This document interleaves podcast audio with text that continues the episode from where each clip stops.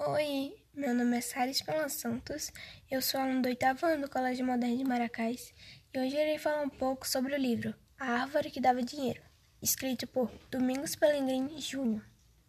Havia uma cidade chamada Felicidade, onde havia um velho muito mão de vaca, pois tinha muito dinheiro e não gastava nem para comprar um par de sapatos. Em um dia desses, esse homem ficou doente e não queria ir no médico para gastar o seu precioso dinheiro. Deixou para os moradores das suas casas e também para cidadãos de felicidade, sementes mágicas. Ele pediu que fossem plantadas na praça, e assim foi feito. Quando as árvores começaram a crescer, viram que não era folhas normal, e sim notas de dinheiro, de valores diferentes. Isso chamou a atenção de todos da cidade e também da região. Ninguém mais queria trabalhar, pois já estava com dinheiro em suas mãos.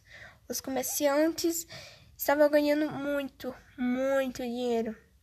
As pessoas não tinham mais lugar para guardar, de tanto que tinha. E alguns resolveram mudar de cidade, porque já estavam ricos e tinham condições suficientes para morar em outro lugar. O que eles não sabiam é que quando esse dinheiro saía da cidade de felicidade, ele virava pó.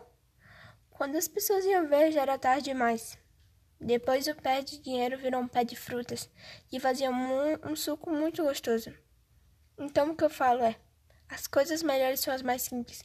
Dinheiro não é tudo, por mais que ajude, e nem sempre traz felicidade. Então aproveite tudo aquilo mais simples que seja e agradeça por tudo. Foi isso meu podcast. Muito obrigado por ouvir. Fico com Deus. Um beijo.